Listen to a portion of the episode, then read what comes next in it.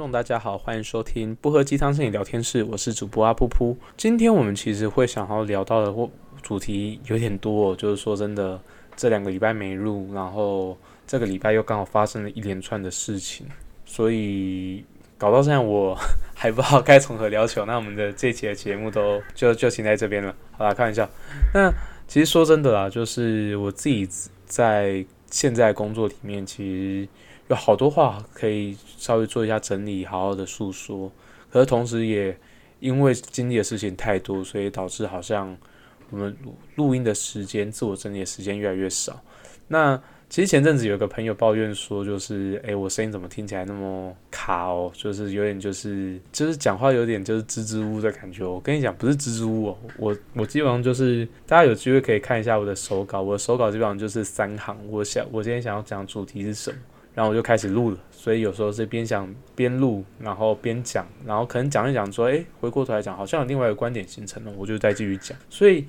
嗯，就如同我这个频道的定位，我一直来都是保持着一个，我就是来碎碎念的，这是这是一个自我整理。我觉得自我整理这一块有非常多的、非常非常非常多的方式。那我觉得透过录音的方式来自我整理，我觉得会是一个还。蛮适合我的方式，也邀请你，就是 maybe 你有意愿的话，也欢迎加入一个我边碎碎念，然后边去做一些自我整理的一个过程最近其实说一句实在的话，呃，如果说你有在看新闻的话，我在猜应该大家都听到很多很多很多的事件，其中一个事件，我今天会想要跟大家聊两个事件哦。第一个事件会是那个，呃，这个礼拜基本上叫撼动了整个娱乐圈的一个新闻。就是鸡排妹跟翁姓资深，其实我我实在是没什么必要帮他去做屏蔽哦。就是鸡排妹跟翁立友的事情，其实原本也要想说是不是应该回避真人的人名，可是说真的，好像。现在沸沸扬扬，如果你真的不知道这件事情的话，我必须要讲，你可能是生活在城市，可是实际上也是在边缘的一个状态哦。我就我认为这件事情，不管你过往有没有很在乎，就是娱乐圈的新闻，我在猜这件事情应该很难躲过大家的一些眼眼线哦。你打开新闻就会看得到这些新闻，如果你没看到的话，我必须要讲。你家是不是没有 WiFi，或者没有网络，或者是呃，maybe 你是在收不到 WiFi 的深山里面？先讲一件事情，我是认真觉得现在网络是人权，然后使用网络这件事情去获取这些资讯这件事情，我觉得在这个年代尤其重要。那获取知识的下一步就是你要去分辨哪些知识是该吸收的，哪些知识不该吸收的，或者是在这些很庞杂讯息中找到。我们值得去反思、值得去思考的东西哦。那我觉得就是鸡排妹跟翁立友这件事情，基本上它就是一个很典型，它不是一件很值得被关注的事情。第一个，我没有买纯爱杯啊，然后就是翁立友不熟啊。鸡排妹这几年很夯，然后可是就说真的，他就是呃，他就是一个就是很，我觉得这一阵子就是这一阵子以来，他在做一些。就是性教育的节目也好，或者是就是上泽泽集资纯爱杯也好，我觉得都是一些很很让人耳目心的事情呢。我觉得在性别教育，就是性教育跟性别教育这件事情上面来讲的话，我觉得他带他有就是影响到。我们年轻一辈的人，我自认我自己是年轻一辈的人啊，少啰嗦。对，可是回过头来讲，就是他的郑嘉纯嘛，我忘记了。反正就是鸡排妹，基本上他一直以来，其实就是他的角色跟身份，其实也一直以来跟性这件事情是还蛮近的。以以下的言论通都不是在做检讨被害人，我认为就是性骚扰这件事情，对于任何人来讲，不管他过去。的行为，或者是他实际上他穿着 whatever，当一个人被性骚扰，这对对于某些人来讲，他对于这些人来讲，他就是一个非常难过，甚至是有创伤的一个情境哦。所以这跟他做什么事情没有什么关联。那回过头来讲一件事情，就算就算是就是一个呃一个很正的妹子哦，就是穿着低胸装，甚至是她连裤子都没有穿，我就讲更直白一点，就就算她连裤子都没有穿。当他没有允许你去碰触他的身体的时候，你就没有权利碰触他的身体。当他透，当他就是愿意就是释放出这个邀请的时候，你也要确定说他是不是在被胁迫或者是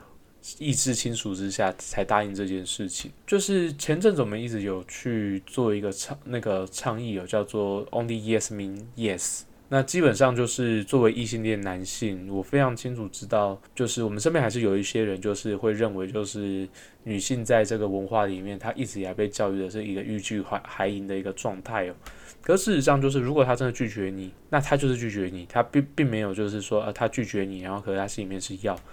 如果说真的你有怀疑这样的状况的话，请跟他核对。就是他，大家就是有点半推半就的事。我觉得就是这是一个男性需要去保护自己的方式哦，请进一步的去确认说，诶，我是不是真的能做这件事情？我还蛮想要跟你有一些进一步的发展的。那你拒绝我，当然这是你的权利。那所以我可不想要去核对一下这件事情是你现在不期待发生吗？或者是你未来也不会希望这件事情发生？这件事情我觉得是重要的。然后可是，在在就是。嗯，maybe 是网友，maybe 是电视节目里面，其实就是一直塑造出一种就是，嗯，鸡排妹在这件事情上面，她她有她自己的立场，她自己的目的，她要卖纯爱杯之类，她她募资过了，她不需要再去加卖这些东西，她募资过了，谢谢。对，然后，可是回过头来讲一件事情，就是就开始有一个，就是后面就有一个报道，就是讲说，她可能在某些情境底下。他对于这件事情是对于就是可能类似性骚扰的一些情境，他是欢迎的。可这两个是两，这两个是我有完全不同的不不同的情境哦。一个是同意的情境，一个是不同意的情境。同意的那个当然他不不算是性骚扰，不同意这件事情当然是性骚扰，是没有任何问题。而这件事情就是变成是就是就有个更老梗的东西，就卷土重来，叫做就是人丑性骚扰，人帅真好哦。那我刚好是我刚好是属于比较人丑的那一块啊，所以我很无奈。我我很容易被告性性骚扰，可我没被告过。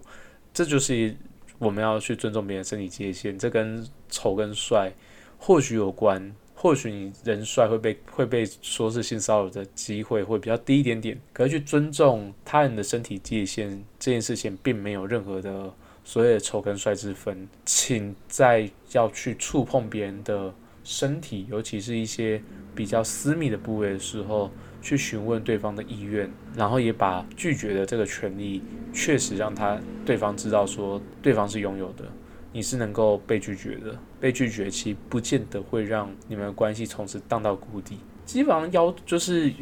提出一些性的邀请、性的邀约被拒绝这件事，我不知道其他人有没有经验过。就其实就是它就是一个很自然的一个情境，就他。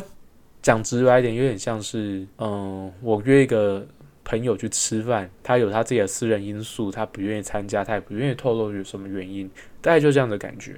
那通常我们也不会对于一个就是没有那么熟的朋友去做出去做这样的性的邀约，即便是呃我们现在网络上的一些约炮行为，它基本上也是建立在。就是一个基本的信任上面哦，就多半多半啦，就是我知道我知道，当然是有极端值，多半还是建立在，呃，我觉得这个人是安全的，这个人是信得过的，这个前提之下，他才会是一个，就是他约炮为成功的几率当然会因此而上升嘛，因为他知道跟你是安全的。尤其是这件事情让我想到，就是之前有一个呃网红团体，就是约了炮。然后去做一些突袭，这件事情其实很不尊重。那件事情也烧了好一阵子。而这件事情就真的就是，其实人跟人口头上，它本来就是一个契契约行为，它只是没有造成资本而已。所以当对方不同意你行使这个权利，而你硬要去行使，它本来就是一个，它不是只有风险而已，它是有点冒犯性的东西哦。但我知道，就是有有一些对于性这件事情更开放的人，他可能是没有任何的信任基础下，他可能也愿意发生这件事情。或者就是这件事情，简单讲，就是每个人对于同一件事情的信任，他的需求或者他希望能够达成的一些条件或目标，本来就是不一样的，所以他也不适合去讲说。哦，因为我跟 A 这样子邀请这件事情有成，于是我跟 B、C、D、E、F 我都可以这么做。这件事情其实是不合理的。每个人在不同的成长背景跟文化之下，我们本来就会有不同的界限，我们对界限也会有不同的期待。这件事情就我们再回过头来去谈鸡排妹这件事情，说一句实在话好了啦，应该这样讲哦。就算一翁先生他本来是一个大帅哥哦，可是如果说在未经同意的状况下去做这件事情，其实鸡排妹也大可以就直接去控告他说这这件事情违反到我的自主权，然后我认为你有性骚扰这件事情，所以这件事情其实是会有点需要再去确再三确认对方的意愿哦。而且身体这件事情对于每个人来讲，它都有不同的界限，所以去确认这件事情是重要的。我觉得作为一个异性恋男性，我觉得去，我觉得不不是只有异性恋男性，所有性别都应该要去询问对方的感受，去询询问对方对于身体被触碰这件事情是不是愿意的，是不是同意的。那我觉得它就是一个还蛮有趣的一个示范呢。然后我觉得另外一件事情就是。我觉得还蛮值得去讨论，就是从网友的反应，我们去看这个社会现象到底发生什么事情。其实一直以来我都相信着，就是我们其实，在性别性别平权这件事情上面开始有一些慢慢的升级，有有我们有慢慢的一些成长跟进步哦。可是说真的，如果说是看到那些网友的言论哦，其实是会让我有一点点觉得，就是觉得就是我们有当然当然讲正面一点，就是我们有很多的努力空间了。可是确实就是，如果说你有意识到这些言论有多么有冒犯性，然后或者是我们已经讲了好多年了，我们到底要去检讨的是加害人还是被害人这件事情，怎样去讨论会是比较好的，比较不会对于当事人造成伤害的？你会发现，就是网友对于这件事情的概念其实是很薄弱的，然后甚至是他们会很惊讶的讲说，就是怎么可能一件事情有两个被害人？那没有加害人的状况下，这件事情可能成立吗？到底我们要怎么去定义被害人这件事情？到底谁是被害人？被害人真的可以明确的像是黑白一样那么分明，就直接找出来吗？其实这件事情真的不尽然，因为其实我们在去看很多很多的社会议题的时候，我们会发现一件事情是，一个人可能犯下一些很严重的一些暴力行为，我们就举徐柯南例子来讲好了，就是。柯南的故事很常会去谈到，就是，嗯，一个人用一些很极端的手法去夺走另外一个人生命，可是最后的一段话，他会去讲说他这么做的原因是什么？他其实在这里面也承受很多的痛苦。当然，这这东西到最后其实有点像是老生常谈，有点像老梗。可是说句实在话，当一个人要去做那么严重的行为，做这么可怕的一件事情，夺走一个人生命他需要负担的勇气，他要负担的那些执行力，需要多少的痛苦，才有办法把他往那个方向推过去？如果说我们从另外一个视况来看这件事情的话，那个加害人可能在他的前一个故事里面，他也是被害人。那所以你说会不会有两个被害人这件事情？有，我们就拿就是我们就回到原来案件里面，最一开始在性骚扰。的行为就是行行为出现的时候，鸡排妹是被害人，翁先生是加害人。可是当这件事情跳落入一个公审的时候，被害人跟加害人的界限就开始模糊了。然后再加上网友的舆论那些，对于翁先生他的状态其实是有些影响的。所以在翁先生的立场里面，他只说他对这件事情他其实并没有意识到，他认为就是。甚至他就是拉了非常非常多的模糊焦点，然后或者是滑坡的一些东西去看这件事。鸡排妹在这边，她依然是被害人，这没有问题，因为她确实是站在一个受到性骚扰的一位被害人的角色出来去指认这件事情哦。所以这件事情有两个被害人，这件事没有问题。这这这就取取纯粹取决于，就是我们从哪个观点去观测这件事情。那可是另外一件事情，我觉得还蛮值得讨论的事情是，这件事情稍早我另外一个朋友有跟我聊过，就是台湾的演艺圈到底怎么了？应该说，我觉得在文化里面、在社会里面，或者在电视剧节目上面去开黄腔这件事情是没有任何问题。我觉得有问题的是，我们的这个黄腔到底是有取得对方同意，或者是在跟对方的讨论之下。甚至是我们就是可能我们我们没有明确的同意，可是我们有个协议，是我们可能会开一些关于就是身体部位或者是跟性有关的一些笑话。这件事情是否在你的荧幕形象上是可以被接受的？很有趣的一件事情是，我们这些演就是我们这一次看到的这些就是综艺节目，真的有做这件事情吗？如果说很多综艺节目甚至是在临场发挥，甚至是没有脚本的状况下，这件事情。这个权益真的是有办法被顾顾到的吗？这件事情是真的是还蛮让人怀疑的事情哦。然后尤其是呃近几年来，其实综艺节目的梗综艺节目的内容，其实都很明显就是往呃相对来讲比较文化水平比较低一点的人吧。我觉得这样讲可能有点冒犯性。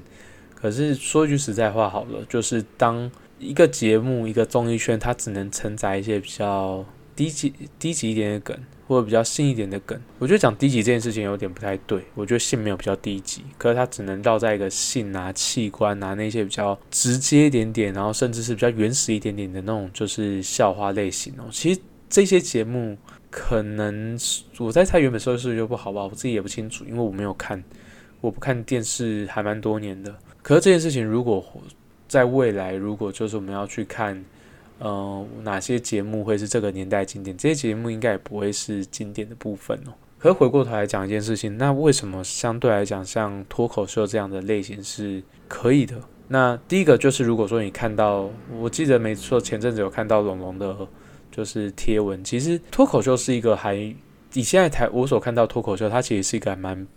去挑战就是我们传统的文化价值的一个空间哦。你在那边会看到女性开男性的性方面玩笑，然后男性会开女性的性的玩笑，这件事情已经习以为常了。那可是这这这在这样的情境底下，它是有机会有些翻翻转的。可是其实如果说你有注意到传统的综艺节目，它其实不太有这种状况，大部分还是男性开女性来宾的玩笑，或者是。用一些比较直接的方式，就是 maybe 是这就是好身材，或者是一些比较就是游走在就是色情跟就是色情跟娱乐的边缘的一个就是节目设计哦。我记得没错，有好几年，只要是在就是就是应该说那个是一个好长一阵子，就是有很多类型的那种闯关节目或挑战节目，他们只有办就是邀请到美女来宾，他们一定会办在游泳池旁边，然后。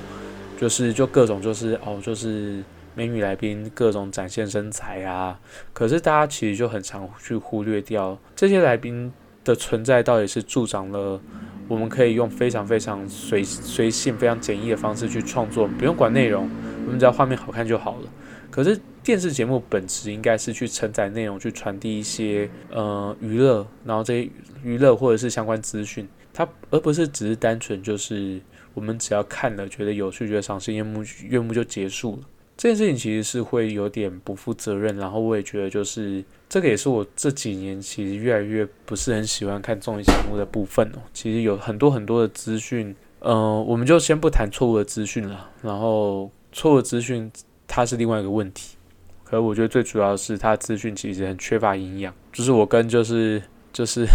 某位非常非常资深的、已经去世的那个美国脱口秀演员乔乔治卡林一样，我对于就是智障的事情，然后就是容忍度非常的低，所以我没办法再继续看电视了。对，所以我觉得这件事情很像是一个照妖镜，他在照的事情是，其实台湾长久以来，甚至不是台湾而已，搞不好全世界都有类似的状况。我们对于就是综艺节目或者是影视节目，对于性这件事情的。思考跟脉就是思考脉络跟逻辑哦，它停留在一个非常非常原始的阶段。当我们社会运动在慢慢去谈性别平权的时候，电视还在传递传统的婚姻观念，在还在传传递传传统的男女性别的怪概念。那这件事情其实是很严重跟社会脱节的。然后其实主要有一个很重要的点是，现在主要在去规划节目、去设计节目，大部分也都还是。老一辈长着，就是他们的成长过程中，就是这些知识。他们即便是想要试着去做一些突破，做一些改变，当我们当他做这件事情，他会有收视率的时候，他绝对不会去做这件事情。非常非常强烈的邀请大家去思考，就是我们到底想要看什么样的节目。那如果说我们真的想要性别平权的话，我们希望什么样的节目是可以让我们自己观看的？回过头来讲一件事情哦，就是。哦天哪！我真的觉得性别平权快变成是这个节目的主轴了。性别平权其实一直一直以来都是有点争议性，然后也是还还在让民众慢慢认识跟接触的一个议题哦。然后这件事就是性别平权之所以重要，其实我相信一件事情啦，就是我们可能在此时此刻会是既得利益者，可是基本上不会有任何一个文化会因为既得利益者，你做做就是应该这样讲。它不会因为权力不均等而让整体的社会是有一些注意的。就算你现在是自己的利益者，就很像生理性别男性一样好了。他其实有一天那个不平等，他对于整体的系统终究有一天是浩劫，这个浩劫总有一天会压垮我们。就举个例子来讲好了啦，嗯，买房子这件事情，就是算是一个我们很常需要去面对的一个问问题，然后就是让让非常多年轻人有些压力。我们都非常清楚知道这个压力是怎么来的，房价太高，房价太高，为什么？因为建设公司是既得利益者，他们拥有非常多的房产，财团也是。就是我记得前阵子有看到一个百分之七的人拥有全台湾百分之二十二的房产吧。可是你要想一件事情哦，当当当有少极端的少数人去拥有这些房产，他们很显然是既得利益者。可是有一天，民众真的开始相信说，就是当有一天就是租赁法规真的完善了，或者是当有一就是年轻人真的认为就是我不需要去思考买房子这件事情。买房子是一个奢侈品，是一件我不需要去想象的事情。然后或或者进一步，就是我们的租租房子这件事情越来越有保障。那当这件事情陆陆续续发生的时候，房价它开始就是大量的崩盘，可能也不会崩盘，因为他们有非常多的资金可以让钱就是房价就定在那个地方。可以你自己去看整体的社会而言，第一个它定在那个地方，他该回收的钱其实没有办法回收。或许他可以用房屋抵押方，就是或或许用法拍的方式，他可以多少回回回馈回归一些钱。可它整体来讲，就是所有的就是社会阶级流动就卡在因为房价这这件事情，这这件事情也进一步导致所有人的投资通都花在房地产上面，因为这件事情稳赚不赔。然后，可是这件事情也间接导致了，其实台湾很多产业的研发相关的投资是没有人没有人。想要进场的这件事情，就是会变得是一个，就是一种恶性循环哦。当我们饥不择食的去看那些可以带带给我们短暂娱乐，然后再讲一些，就是我讲直白一点，他们在鼓吹一些就是性别不平等的一些笑话、政治不正确的笑话，这件事情最终会招致就是他们一直做这些节目。于是最后导致就是，呃，这些就是看起来好像很合理，可是很歪曲的一些性别概念，会持续的充斥到我们的生活。所以回过头来讲一件事情，如果说真的是想要尝试做一些调整跟改变的话，我觉得慎选自己所看到的节目、所听到的节目，然后我们自己所摄取的资讯，可能也要稍微去思考一下，我们所学到的东西，我们所认识的东西，可能就是在慢慢改变这个世界的一个很重要的。钥匙，所以就很认真的想要邀请大家去思考怎样对自己的未来是好的，然后你期待有什么样的未来，然后我们去选择我们想要使用的产品或想要看的节目。时间到现在也差不多过了大概一半以上了，我现在其实有想要讲另外一件事情，那件事情其实就是我们最近智商圈有一位伙伴，哎，不是伙伴。就是有一位前辈，他被卷入一个性骚扰的一，就是的一个，嗯，他有就有点嫌疑，因为他被就是个案，就是指出这件事情，可能目前没办法去调查说这件事情的真伪，所以这件事情我觉得就是会回过头来讲一件事情，我会想要去算是提倡你这件事情吧，就是如果说你你在接受智障的时候，你在过程中。有因为跟心理师的一些接触，你可能会觉得有一些不舒服，然后甚至是有一些被性骚扰的问题。我非常非常鼓励你，就是在这个过程中去表达，除了表达你自己的感受之外，其实就是个人是有权利要求说他可以可不可以在这个智商室里面去做录音呢，或者是去要求调阅那些相关的记录。我非常鼓励你去做收证，然后甚至是。去要求说，请心理师停止这些事情，然后甚至是如果说真的有必要的话，我觉得就好好去投诉，然后让这些有可能在破坏心理师这个专业形象的这些心理师能够慢慢的从这个市场被淘汰掉。当然，我不是说这一位心理师真的做这件事情，因为我不确定，我这我这件资讯没办法告诉我这件事情。那我目前现阶段，我也觉得因为资讯不足，所以我没有办法。开脱，或者是我们从什么样的角度切入这件事情的真伪，我们的推测是什么？我们一分证据讲一分话，所以这件事情我没办法去做结果上的评论。可是我觉得很重要的事情是，嗯，治疗者自己要管好自己的性器官，然后好好的去关注那个界限这件事情。这件事情已经讲到烂掉了。其实就是如果说你这些概念都没有的话，我很怀疑你的研究所怎么毕业的。可是回过头来讲一件事情，进到智商室里面，它是一个很亲近、很特殊的一个关系哦。所以如果说你在接受智商的过程里面，你会觉得这个心理师他跟你的关系越来越近，这件事情其实是很正常的。至于就是会不会有性的感觉，它就是一个移情跟反移情。可是如果说心理师对你提出了很明确的性的邀约，甚至是一些性暗示的一些语言的话，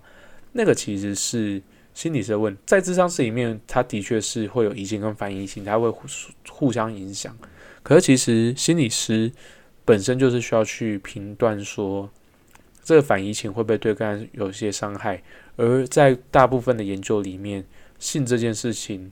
在智商关系中的性这件事情，它会对个人造成伤害，因为那是一个权力不对等，它是一种性的性跟权力的剥削。这件事情在伦理上是明文禁止的。所以，如果说真的有遇到这种状况的话，强烈积极的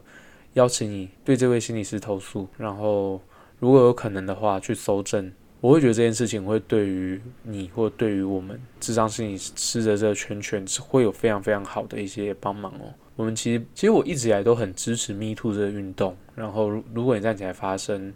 我觉得很不容易。这件事情是真的很需要勇气的一件事。然后我是认真觉得一件事情是，我觉得这件事情除了 Me Too 之外，还有另外一块是，如果说应该说任何性别都有可能会是造成对方在性上面的一些。冒犯的一些事情，所以去讨好好的讨论性的界限或者身体的界限这件事情，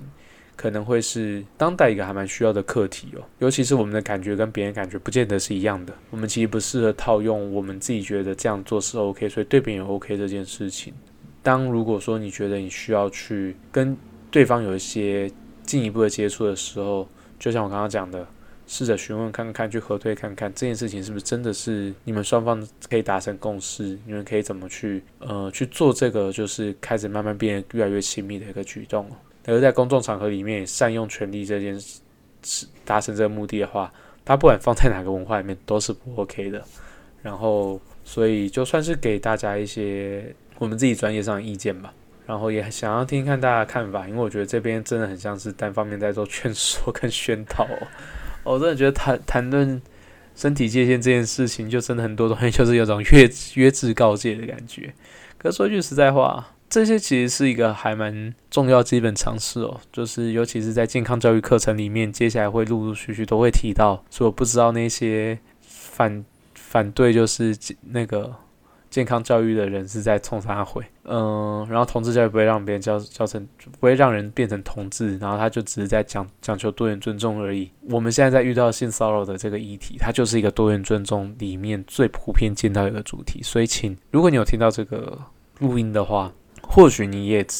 曾经想过说你是反对性别平等教育这一块。请好好反思这件事情呢。我们这个文化跟这个社会是不是需是不是真的需要对于界限这件事情、性这件事情有些教育？相信我，这件事情真的非常非常需要，而这个需要是跨越种族、跨越宗教的，所以这刚好是一个还蛮好去反思的一个时间点哦。然后我们选择。接收的资讯不只会影响我们个人，也会改变这个社会哦。所以很诚恳邀请大家去好好去查一些有关性别平权的资料，然后同时也让自己能够有性别平权的这个概念，而不是当一辈子性别盲哦。以上就是我们这期的节目，转眼间也聊了聊了好一阵子了。那大家对于就是我们这个节目有没有什么看法或有什么回馈呢？欢迎大家可以就是留言跟我分享，然后或者是哦，就是之前有一个伙伴讲说，嗯，你要。